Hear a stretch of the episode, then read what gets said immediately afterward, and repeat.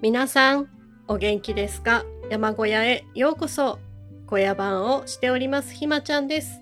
この番組は小屋番の私が山のことを中心にアウトドアなどについてやんや語る番組です。今回第13話はレッツゴー丹沢大山山並登頂スタンプラリーについてお話しします。よろしくお願いします。まず、このレッツゴー丹沢大山山並登頂スタンプラリーの説明をさせていただきます。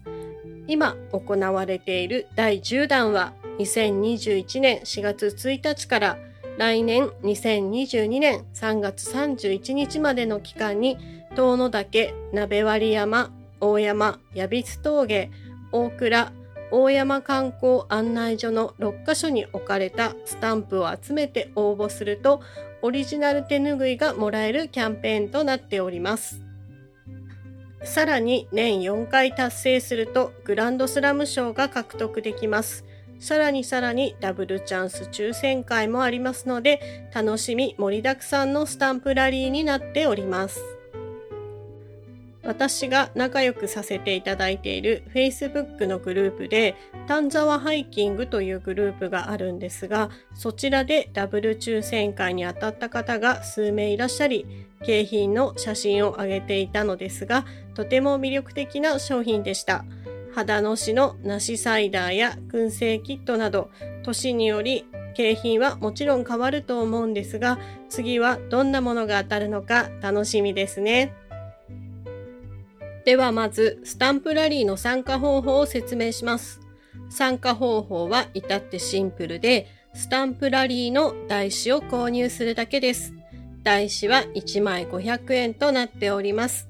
登山口や山小屋、コンビニなど計12カ所で購入することができます。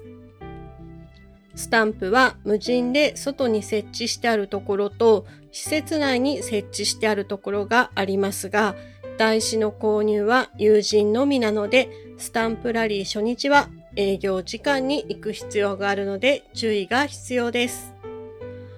それでは私が考える山並スタンプラリー攻略ガイドです。まず、普通コース。普通コースは歩くスピードが標準コースタイムの人向けになります。こちらは3日に分けたいと思います。まず1日目は遠野岳を目指します。遠野岳出発前に登山口のレストハウス山カフェさんで台紙を購入し、その場で一つスタンプをゲットです。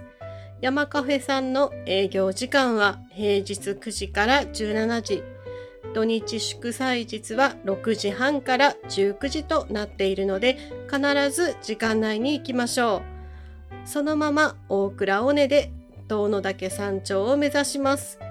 片道3時間40分、6.4キロの道のりです。そして山頂の尊仏山荘で2個目のスタンプゲット。この日はこれで終わりです。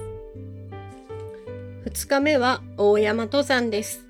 まず登山口にある大山観光案内所でスタンプゲット。こちらはスタンプが外置きなので早朝スタートでも大丈夫です。そしてそのまま大山山頂を目指し、もう一つスタンプをゲット。そして帰りはルートを変えて矢櫃峠を経由して帰ります。そして矢櫃峠でスタンプをゲット。バスの人はそのまま矢櫃峠から帰れます。車の人は頑張って大山登山口まで戻りましょう。大山スタート、大山ゴールでも1日の距離は6時間弱で距離も10キロ以内なのでそんな無理はないと思います。そして最後の3日目が鍋割山です。バスの人は県民の森から、車の人は宿る木登山口駐車場からピストンか、遠野岳と同じ大倉登山口から目指すのがいいと思います。時間は正直そんなに変わりません。どちらもだいたい片道3時間半となります。この3日に分けるコースが王道かと思いますが、見客さんは遠野岳からそのまま鍋割りを目指すのもありだし、超見客な現代の加藤文太郎は1日でいけると言っていました。どういう計算なのか私には全くわかりませんが、うーん、どうか普通の人は真似しませんように。現在の私のスタンプ状況ですが、残すところ鍋割り山だけになりました。あと1個です。そのあと1個がなかなか進まないです。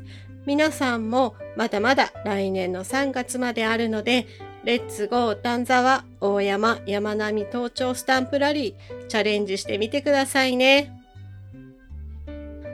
いつも関東近辺の話ばかりですみません。そろそろ梅雨も明けそうですし、鉱山へシフトしていこうと思いますので、また次回の配信をお楽しみにしてください。以上、第13話は、レッツゴー丹沢大山山並登頂スタンプラリーについてでした。当番組ツイッターでは番組内で紹介した山の参考記録や写真をアップしたり、登山にまつわる最新ニュースをリツイートしたりしておりますので、よかったらフォローお願いします。ツイッターの検索画面で小屋版のひまちゃんで検索すると出てきます。また番組の感想はツイッターでシャープ山小屋キャストでつぶやいてください。山小屋はひらがな、キャストは CAST です。ではまた次回元気に会いましょう。バイバーイ